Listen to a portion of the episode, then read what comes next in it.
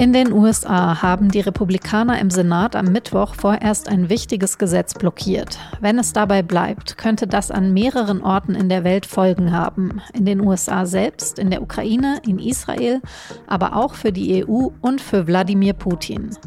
Dass das Gesetz erstmal gescheitert ist, das liegt vor allem an einem Mann, an Donald Trump. Was er damit bezweckt und zu welchem Preis, darüber habe ich mit Stefan Cornelius gesprochen, dem Chef des SZ Politikressorts. Sie hören auf den Punkt, den Nachrichtenpodcast der Süddeutschen Zeitung. Ich bin Franziska von Malsen und ich freue mich, dass Sie zuhören. For much too long, as you all know, the immigration system has been broken. Am Dienstag vor zwei Tagen steht der amerikanische Präsident Joe Biden im State Dining Room im Weißen Haus vor einem Mikrofon. Er versucht es nochmal mit einem eindringlichen Appell an seine eigenen Leute, die Demokraten, und auch an seine politischen Gegner, die Republikaner. Er will erreichen, dass sie zusammen im US-Senat ein Gesetz verabschieden, über das beide Parteien seit Monaten miteinander verhandelt haben. Es geht in diesem Gesetz um unterschiedliche Dinge. Zum einen um Methoden, die verhindern sollen, dass Einwanderer von Mexiko aus über die Grenze illegal in die USA gelangen. Zum anderen aber auch um milliardenschwere Hilfszahlungen an die Ukraine und an Israel. Drei Themen also, die auf den ersten Blick erstmal gar nichts miteinander zu tun haben. Und ob das Gesetz kommt oder eben nicht, das könnte immense Auswirkungen haben in den USA genauso wie auf der anderen Seite des Atlantiks, in der Ukraine, Israel, aber auch für die EU. Biden formuliert seinen Appell so. We can't walk away now. That's what Putin's betting on. Supporting this bill is standing up to Putin. Man könne jetzt nicht einfach aufhören, gemeint ist mit der Unterstützung für die Ukraine, weil das sei es ja, worauf Putin setze. Wer für das Gesetz stimmt, der stelle sich gegen Putin. Wer es verhindert, spiele ihm in die Hände. Um auch optisch zu unterstreichen, auf wessen Seite er steht, trägt Biden eine blau-gelbe Krawatte, die Nationalfarben der Ukraine. Die Demokraten waren den Republikanern bei den Verhandlungen auch schon sehr stark entgegengekommen, vor allem bei der Grenzsicherung, die durch das Gesetz so drastisch werden könnte wie lange nicht. Aber am Ende haben all die Änderungen und der Appell von Biden trotzdem nichts geholfen. Am gestrigen Mittwoch haben die Republikaner das Gesetz im Senat wie erwartet blockiert. Keine Hilfsgelder für die Ukraine und keine Hilfsgelder für Israel. Aber eben auch keine schärferen Kontrollen der US-Grenze, was ja eigentlich ein besonders wichtiges Anliegen der Republikaner ist. Welches Ziel verfolgen Sie damit? Und hat die Ukraine, wenn die Unterstützung aus den USA tatsächlich wegfällt, noch eine Chance im Verteidigungskrieg gegen Russland? Darüber habe ich mit Stefan Cornelius gesprochen.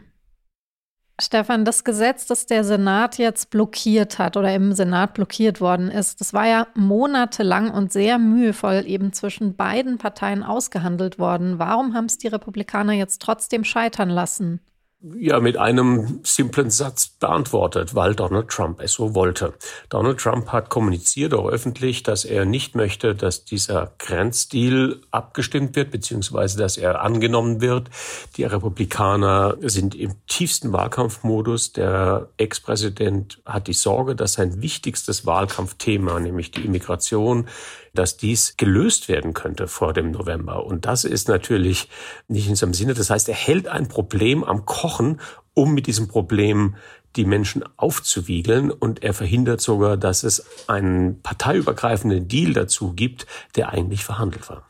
Warum hat man denn dann überhaupt diese Themen miteinander verknüpft? Also den US-Grenzschutz auf der einen Seite und die Hilfen an die Ukraine und ja auch an Israel auch. Kannst du uns das nochmal erklären? Ja, das ist wie so eine Katze, die sich versucht, in den Schwanz zu beißen. Also die Republikaner stellen immer neue Forderungen auf. Die Demokraten gehen auf diese Forderungen ein, versuchen sie sachlich zu lösen. Die Ausgangslage war, wir haben diesen Auslandshilfefonds, wir haben dieses Gesetz, das die Finanzierung der Ukraine und auch Israels regelt. Das war den Republikanern nicht genug, weil das Hauptargument ist, dass das größte Sicherheitsproblem der USA nicht in der Ukraine oder in Israel zu finden ist, sondern an der Grenze. Daraufhin sind die Demokraten auf diese Argumentation eingegangen und haben gesagt, gut, dann nehmen wir das Grenzthema mit auf. Das wurde über Wochen und Monate in allen Details verhandelt. Es wurde viel Geld dafür bereitgestellt. Und dann kam es zur Abstimmung und Donald Trump sagt, nein, wollen wir nicht. Kann man denn jetzt sagen, dass Trump im Grunde genommen jetzt schon regiert, obwohl er im Moment ja gar kein politisches Amt innehat? Also regieren würde ich es nicht nennen, aber herrschen, ja. Er beeinflusst Politik. Er entscheidet, welches Thema parlamentarisch behandelt wird und was nicht. Er nimmt massiv auf die Gesetzgebung Einfluss. Also er ist nicht im Parlament, er ist nicht gewählt, er ist nicht Präsident, er ist noch nicht mal Kandidat und trotzdem hängt an seinem Wort der politische Betrieb der USA. Okay, sprechen wir mal kurz über die Folgen, die das jetzt hat. Vielleicht als erstes, was ist denn der Preis für die Amerikaner, wenn es jetzt dabei bleibt, dass die USA also keine Hilfen mehr an die Ukraine leisten? Sie werden diese Kriege als Problem in weiter Ferne betrachten und so wie sie momentan auch Außenpolitik betrachten, sehr auf sich selbst bedacht, keine unmittelbare Bedrohung für sich empfinden. Diese Sicht ist so verbreitet und sie wird genähert auch durch die rechten Medien, vor allem durch das Trump-Lager. Und das, da ist über viele Jahre Schaden angerichtet worden und jetzt wird die Ernte eingefahren. Und was bedeutet das für die Ukraine? Also wäre es so, dass mit einem Aus der amerikanischen Unterstützung dann tatsächlich ein Sieg von Putin so gut wie sicher ist? Soweit ist es noch nicht. Die Ukraine hat noch Luft. Die Ukraine kann noch äh, mit den Finanzen, die sie auch von der Europäischen Union bekommt, sich über Wasser halten. Es geht ja um zwei Dinge. Es geht erstens mal um die normale Staatsfinanzierung. Also wer zahlt die Gehälter? Wer hält die Volkswirtschaft so etwas am Laufen? Wer bewahrt die Ukraine vor dem ökonomischen Kollaps? Und der kleinere Teil auch des amerikanischen Hilfspakets wäre für die unmittelbare Militärhilfe gewesen. Und diese Militärhilfe, die stockt ja auch aus anderen Gründen. Sie stockt vor allem in der Frage, Frage Nachschub Munition, Raketenabwehr und so weiter, weil wir in Europa nicht genug produziert bekommen. Das gibt einfach ein Kapazitätsproblem. Und Russland hat in den letzten Monaten die Kapazitäten so ausgeweitet und durch die Einkäufe in Nordkorea die Lager so aufgefüllt, dass sie schlicht ergreifend die größere Feuerkraft haben. Es ist natürlich aber am Ende ein psychologischer Sieg Putins und ein strategischer Sieg, weil er weiß, dass mittelfristig vielleicht Sommer oder Herbst dann wirklich die Widerstandskraft der Ukraine bröckeln und möglicherweise auch in sich zusammenfallen wird. Wir sehen momentan einen flächendeckenden Angriff an allen Frontabschnitten mit diesen billigen Waffen auf die ukrainische Verteidigung und sie beginnt wirklich zu wanken. Aber wärst du tatsächlich zuversichtlich, dass die europäischen Länder das kompensieren könnten? Also wir haben ja jetzt kurz vor Weihnachten äh, gesehen, wie schwer sich die EU getan hat, äh, ihr Hilfspaket überhaupt verabschiedet zu bekommen. Und könnten wir, also auch allein von den Summen, könnte das die EU überhaupt stemmen? Nein, das kann die EU nicht, aber die EU muss sich auch nicht verstecken. Also wenn man jetzt die Summen überhaupt addiert, die bisher in die Ukraine geflossen sind, dann kommt die EU auf fast 150 Milliarden und die USA kommen auf 113 Milliarden. Das heißt, die EU ist gar nicht so schlecht in ihrer Hilfe. Sie leistet aber vor allem humanitäre Unterstützung und finanzielle Unterstützung. Also die Frage ist, wie bekommt man die Granaten, die Raketen, die Abfangwaffen in die Ukraine, wenn die Amerikaner nicht liefern? Da gibt es natürlich natürlich auch Modelle. Man könnte zum Beispiel sagen, die Amerikaner liefern an die Europäer und die geben es weiter. Es gibt so eine Art Ringtausch.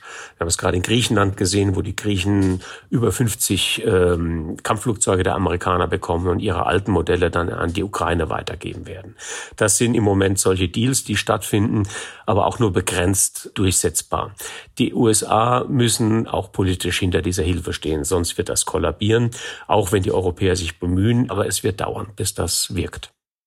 Jetzt stellt sich ja auch noch eine zweite Frage, die die europäischen Länder noch viel krasser berührt als die Unterstützung der Ukraine. Und zwar, was, wenn Trump also tatsächlich Präsident werden sollte, kündigt er dann die NATO-Beistandsgarantie auf und zieht die US-Truppen aus Europa ab? Was meinst du?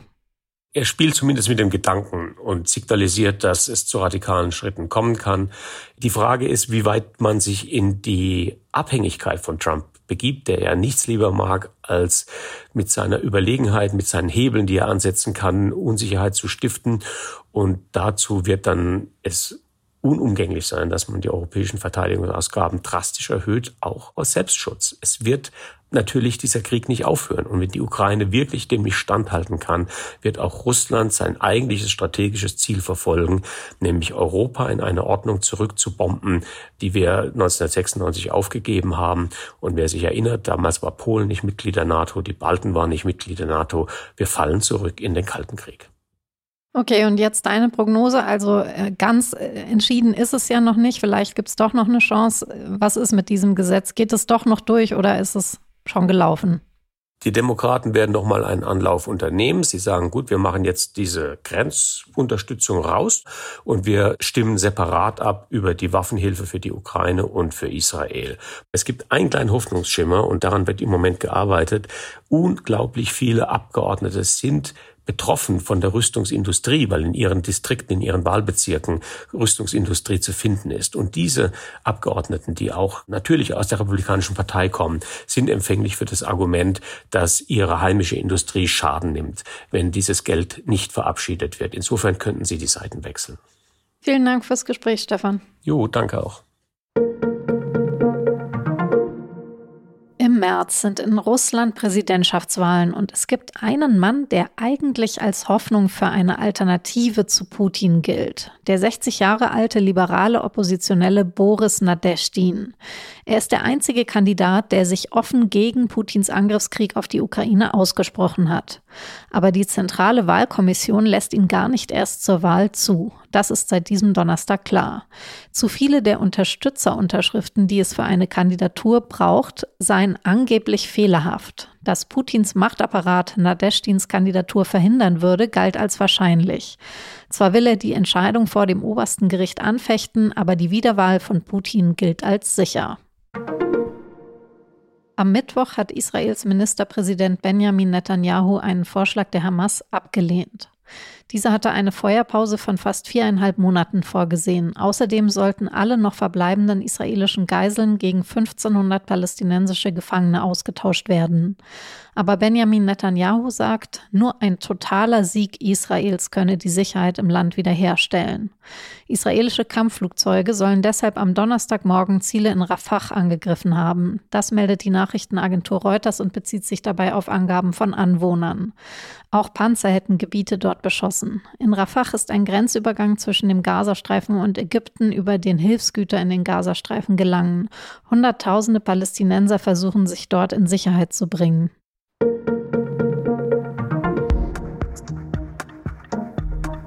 1,5 Grad. Weiter sollte sich unser Planet nicht erwärmen. Darauf hat sich die Weltgemeinschaft eigentlich geeinigt, damit die Welt eben in der Klimakrise nicht in vielen Gegenden in eine Katastrophe steuert. Aber schon jetzt ist der Moment gekommen, in dem die Erderwärmung über zwölf Monate am Stück durchschnittlich bei genau diesen 1,5 Grad lag. Was bedeutet das? Und was bringen da eigentlich noch Klimakonferenzen, in denen es um dieses Ziel geht? Das analysieren meine Kolleginnen und Kollegen aus dem Wissensressort für Sie. Link in den Show Notes. Redaktionsschluss für Auf den Punkt war 16 Uhr. Produziert hat diese Sendung Julia Ongert. Vielen Dank dafür und Ihnen vielen Dank fürs Zuhören. Bis morgen.